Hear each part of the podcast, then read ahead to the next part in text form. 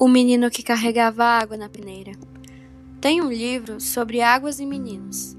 Gostei mais de um menino que carregava água na peneira. A mãe disse que carregar água na peneira era o mesmo que roubar um vento e sair correndo com ele para mostrar aos irmãos. A mãe disse que era o mesmo que catar espinhos na água, o mesmo que criar peixes no bolso. O menino era ligado em despropósitos quis montar os alicerces de uma casa sobre orvalhos. A mãe reparou que o menino gostava mais do vazio do que do cheio. Falava que os vazios são maiores e até infinitos. Com o tempo, aquele menino que era cismado e esquisito, porque gostava de carregar água na peneira. Com o tempo, descobriu que escrever seria o mesmo que carregar água na peneira. No escrever, o menino viu que era capaz de ser noviça, monge ou mendigo, ao mesmo tempo.